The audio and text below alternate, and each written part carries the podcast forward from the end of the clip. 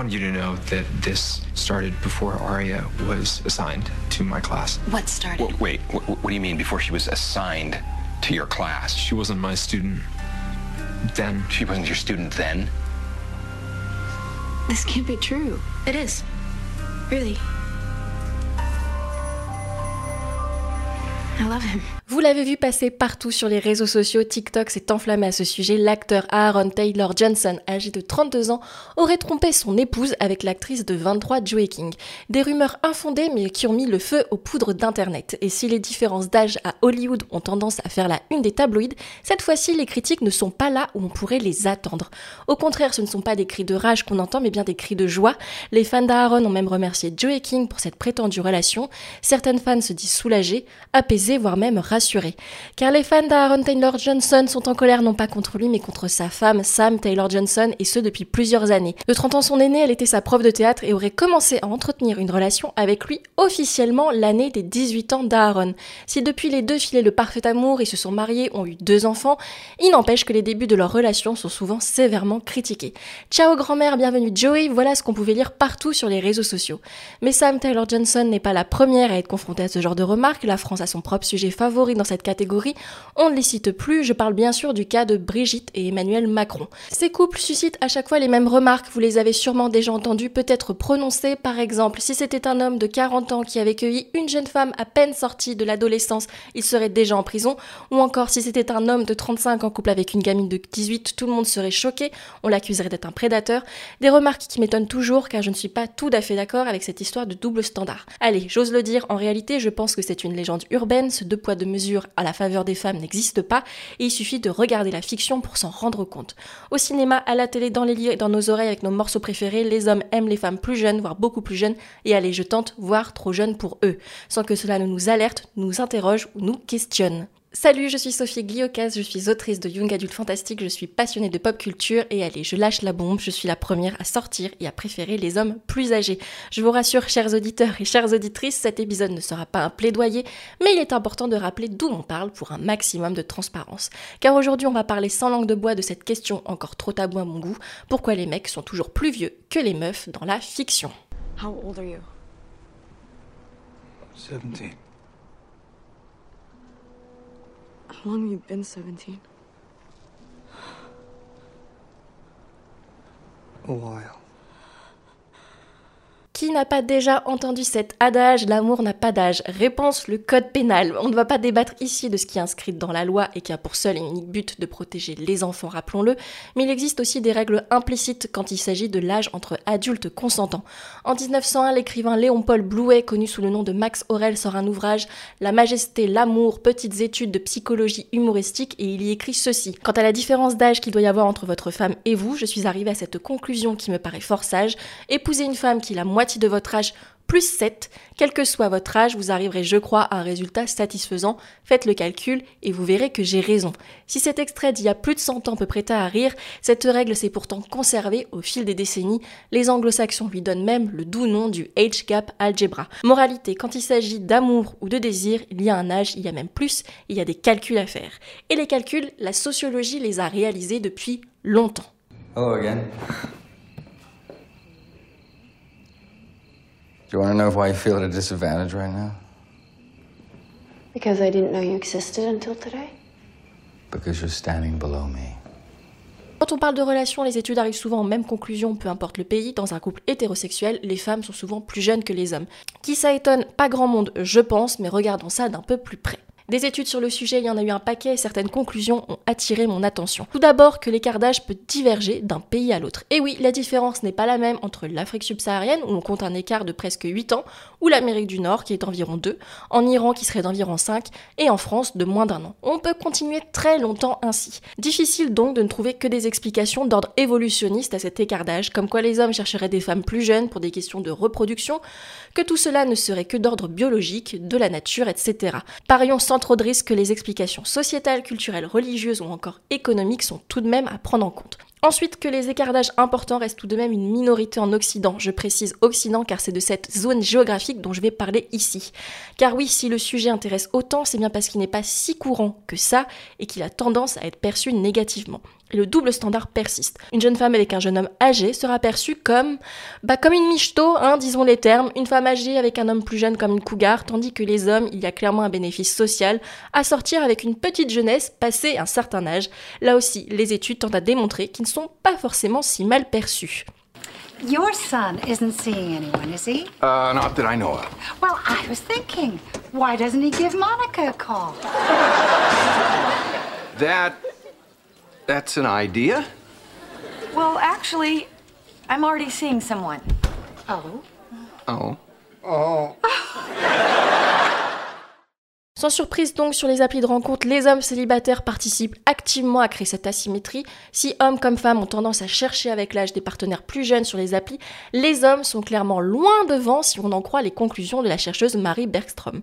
Quoi qu'il en soit, une chose est sûre, les différents âges importants tentent à poser des questions, à ouvrir des discussions, car non, on ne trouve ça ni normal, ni naturel. La majorité des personnes admettent que 10 ans serait leur différence d'âge maximale, grand maximum, s'ils devaient être en couple. Il semblerait que passer cet écart, tout de même déjà difficile à ignorer, on en vient justement à se demander si cela ne cacherait pas autre chose que de l'amour, s'il n'y aurait pas une autre signification.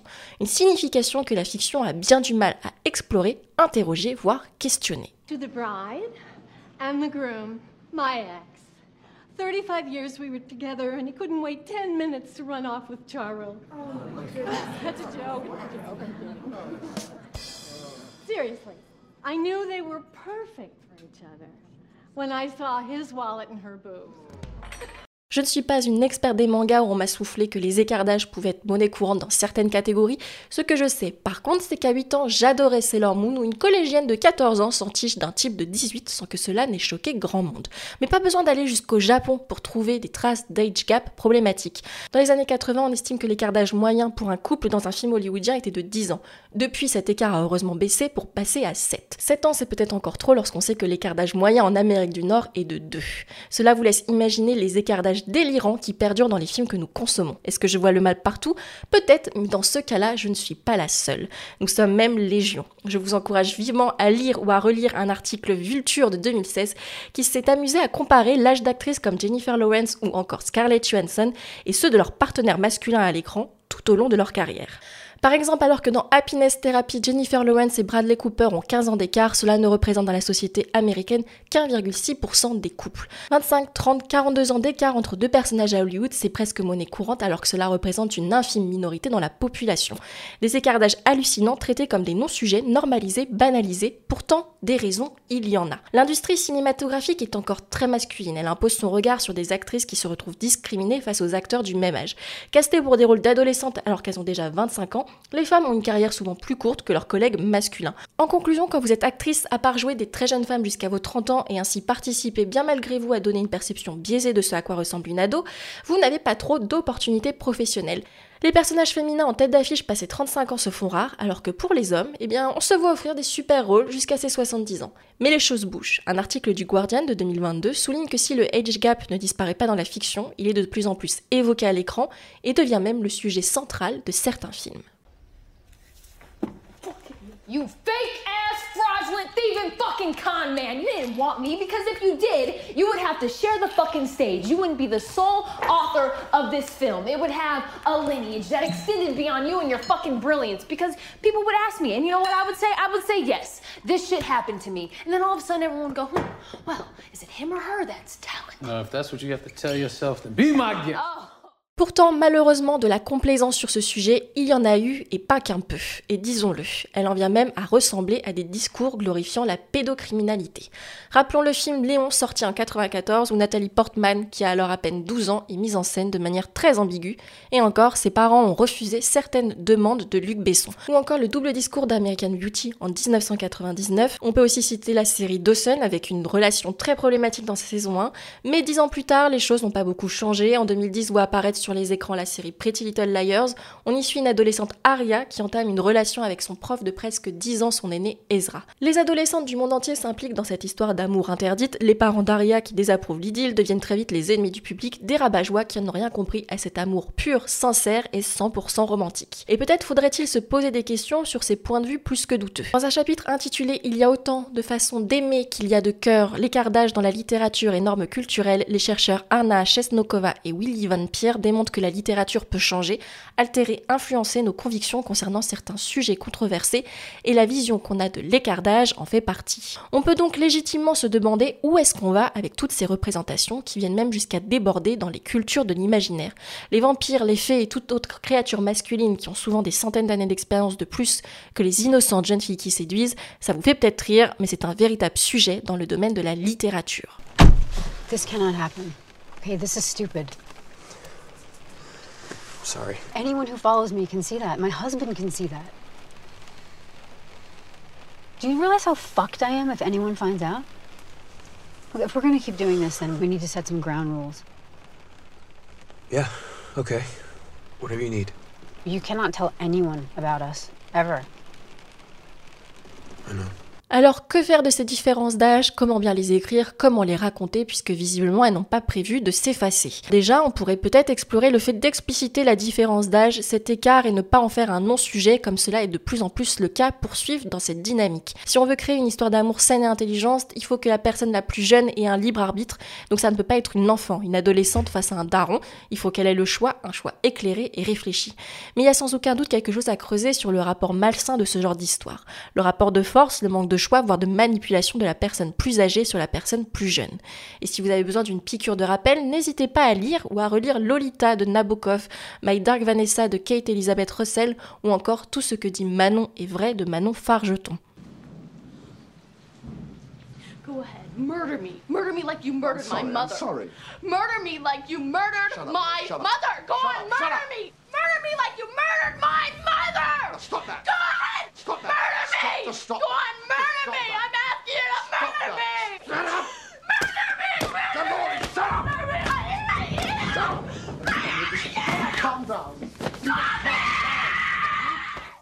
tout pour moi, merci à toutes et à toutes pour votre écoute. Je suis ravie de vous retrouver après ce mois de pause qui fut plus que salutaire. N'hésitez pas à liker, commenter, partager, à noter cet épisode sur toutes les plateformes, car c'est ainsi que le podcast J'ai pas sommeil pourra continuer de grandir. C'était Sophie Gliocas, on se dit à très vite pour un prochain épisode. Et juste avant, je ne pouvais pas vous laisser sans un dernier extrait que les cinéphiles reconnaîtront entre mille, il fallait bien le caser. Le lauréat, bien sûr, paru en 1967. Ciao Mrs. Robinson, you didn't. I mean, you didn't expect. What? I mean, you didn't really think I'd do something like that. Like what? what do you think? well, I don't know. For God's sake, Mrs. Robinson. Here we are. You got me into your house. You give me a drink. You put on music. Now you start opening up your personal life to me and tell me your husband won't be home for hours. So? Mrs. Robinson, you're trying to seduce me. Aren't you?